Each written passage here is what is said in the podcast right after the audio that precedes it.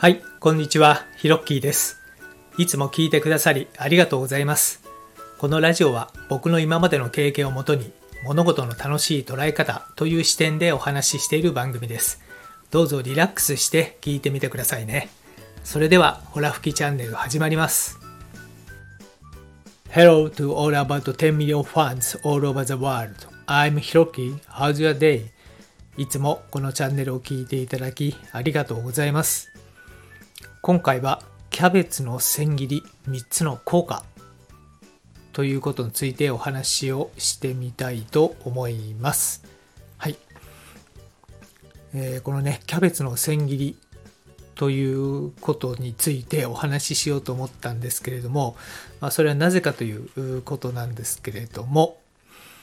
えーまあそもそもですねまあその食生活をなんとかしなきゃなというのが、えーありましたでまあ皆さんねそれぞれ、えーいろいろこう健康にね気を使って生活されている方も非常に多いんじゃないかなと、思います。まあそんな方々にとってね今日のお話っていうのは、えーまあ参考になるところもあるのかなと思いますので、えーどうぞ最後まで、えーお聞きいただければ嬉しいです。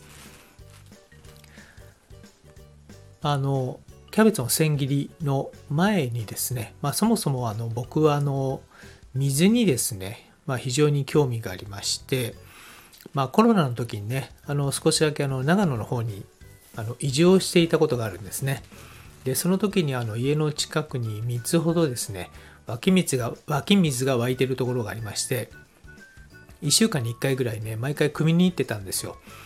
でまああの Google マップにもね載ってないようなこう地元の人がちょっと来るような、まあ、湧き水のスポットがあったんですけれども、まあ、本当に美味しくてねもうびっくりしたんですよね。でまあそれをこう、えーまあ、飲んでるうちにねこう水そのものの研究を、まあ、し始めたっていうのがありました。でその時にですね、まあ、いろんな本を読んでいたんですが、えー中でもですねこう医学医学者のですね、まあ、藤田浩一郎というね先生が書いてある、えー水の本がありましてでその先生がですね食べ物の本も、まあ、いくつか、えー出しているんですよね。あのまあね医者が教える最高の長寿食ということで、えーリンク備考欄に貼ってえおきますのでねもし興味のある方が、えいらっしゃいましたら、え見ていただければと思います。でその中でですね今回お話ししたいと思っているこのキャベツのこのまあ千切り、まあ、千切りというかね生でキャベツを食べる効用について、えお話ししている内容があるので、えーそこをねシェアさせて、えいただきたいと思います。うんでね本が手元があるんでね、まあ、少しちょっと引用してお話しさせていただきますと、えーキャベツはね腸の若返りに最高の食材というふうに書いてあります。はい、でこの3つの効果がね、えー書いてあるんですが、えーまずですね腸内細胞を改善して、えー腸を、え若返らせる効果が、えーキャベツには、えーあるんだそうです。はいえー食事の前にですね山盛りの千切りキャベツを、えー食べるといいということで、えーご本人もですね、え一時期肥満と糖尿病を克服するために、え始めた習慣の一つなんだそうです。はい。で、キャベツの2つ目の効用なんですが、あの、免疫力を高めるすごい野菜ですというふうに書いてあるんですね。で、免疫細胞の働きを促進して、がん細胞を攻撃する物質 TNF というのがあるんだそうです。その分泌をですね、引き出す効果が野菜の中でなんとナンバーワンということでね、えーキャベツの千切りを食べると免疫免疫力が高まるとも書いてあります。うん、で3つ目はですねそのキャベツの中にはこの発がん抑制作用が期待できるイソチオシアネートというですね、まあ、ファイトケミカルの、えー一つが、えー入っているんだそうです。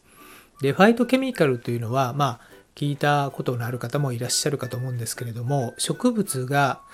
まあそうですね、紫外線とか有害物質、害虫とか外敵などから、えー自身を守るために作り出す、まあ、物質というふうにされてまして、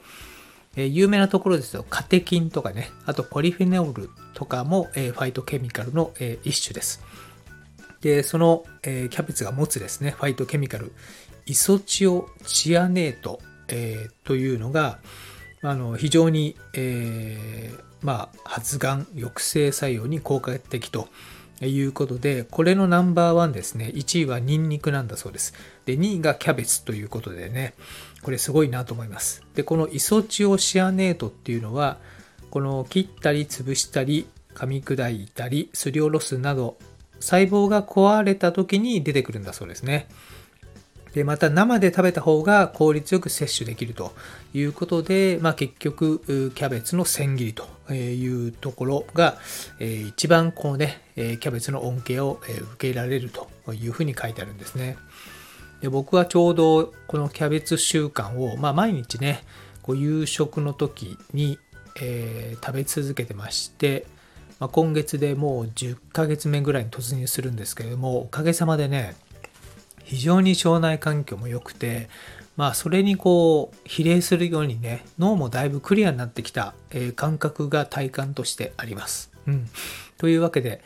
えーぜひね食生活ちょっと改善してみたいなとか腸内環境をね整えてみたいなという方はですねこのキャベツの千切りめっちゃおすすめです。はい。でキャベツの千切りですねあまりにもこだわりすぎてこの前とうとうですねえーキャベツの千切りのスライサーを専門で、えー買いましてですね。なんか岐阜県の関というですね、まあ、包丁で有名な、えー町が、えーあるんですけれども、えーそこの包丁職人が作ったですねスライサーというのを見つけまして、えー早速購入して使ってます。もうねとんかつ屋さんで出てくるこのふわっとしたキャベツあるじゃないですか千切りね。それがね家庭で本当に簡単できるんでねもうこのアイテムは神だなと思ってね重宝して、えーキャベツの千切り千切りライフを、えー送っております。はい、えーというわけで今回のホラ吹きチャンネルはこの辺で。今回の放送を聞いて何かコメントなどありましたら遠慮なくお気軽にくださいね。ご相談などでも構いません。すべて読ませていただきます。音声を聞いた後に、まあ、すぐにアウトプットすることは脳が創造的に働いて活性化されるのでとってもおすすめです。コメントを入れたり、ブログに書いたり、誰かに話したりなど、ぜひやってみてくださいね。また、この配信内容は自分のものとしてシェアしていただいて全く問題ありません。どうぞアウトプットを楽しんでみてください。このラジオを引き続き聞いてみたいと思われましたら、どうぞ躊躇なくフォローボタンを押してくださいね。最後までお聞きいただき、ありがとうございました。それではまたです。Thank you for listening to the end. Let there be prosperity.